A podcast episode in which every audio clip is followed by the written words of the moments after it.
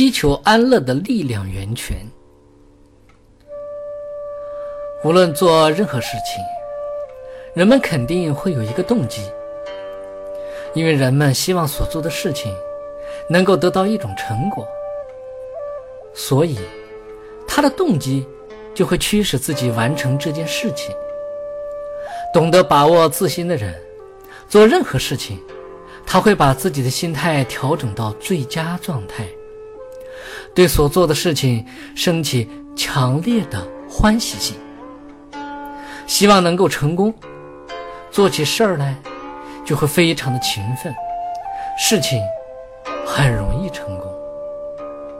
相反，不懂得调整心态的人，做任何事情都是被动的。动机不明显，心中没有希望。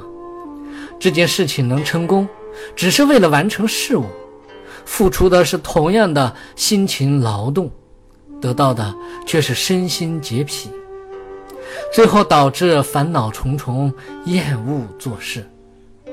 大多做事的结果，就是不成功或失败。希望。是在于向往美好的事物的动机驱使下，抱着希望，就会给自己带来动力，做任何事儿就不会被动。犹如孔子说：“知之者不如好之者，好之者不如乐之者。”不管是学习还是为人处事，都要有一个良好的心态。将希求安乐、希望得到乐果作为心灵的主导方向，这做任何事情都会做得非常完美。对于喜欢游乐的人来说，当他知道某个地域风景非常好，值得冒险，心中就会有一种动机，希望到那个景区去冒冒险，享受美好的大自然。他的所作所为就会油然而生，情不自禁的、勤快的安排旅游这件事情。在这种希望享受大自然的心态下，一切行为就不会觉得累，因为他将这所做的一切当成一种享受。动机不良的人，知道做某件事情会给自己带来利益。但也会给自己带来麻烦。他抱着邪恶的希望，酝酿犯罪的举动，虽然提心吊胆，但他的所作所为，在他自己认为能够给自己带来好处的状态下，甘愿冒险，甘愿豁出命去达到自己的目的，再苦再累，哪怕丢掉自己的命，也在所不惜。这就是一种欲望的错误引领。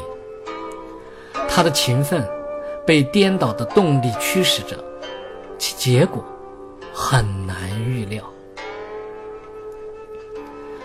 对于有企图心的人来说，只要他知道某件事物对自己的好处，他就会想尽一切办法获得那件事物。相反，没有企图心的人对某件事物并不感兴趣。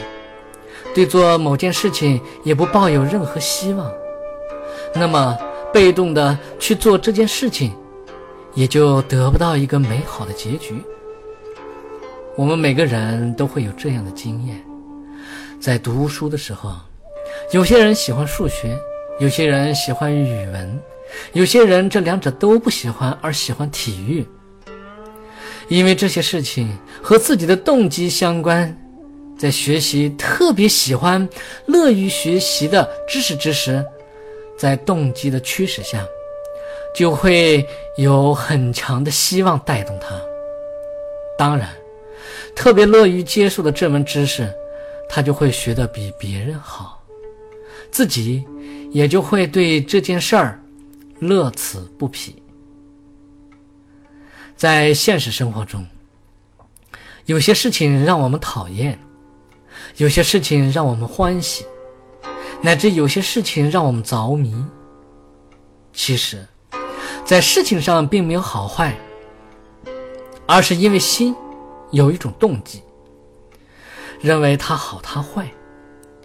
做这件事情能给自己带来希望，给自己带来失望，心就会放在所做的事情上，或者让自己生烦恼，或者让自己欣喜若狂。平静的心灵，不是起伏跌宕的心灵。每当面对各种境遇时，有冷静智慧的人，他会分析事物。既然要为人处事，就没必要去逃避。既然不要去逃避，就应当勇于面对。在勇于面对时，自己就不能被动，而不被动的先决条件，就是要对做这件事情有一个良好的动机、美好的希望。它的大前提，就是要在做任何事情之前，调整自己的心态。通过观察事物，引生对这件事情希求安乐的动力或力量源泉。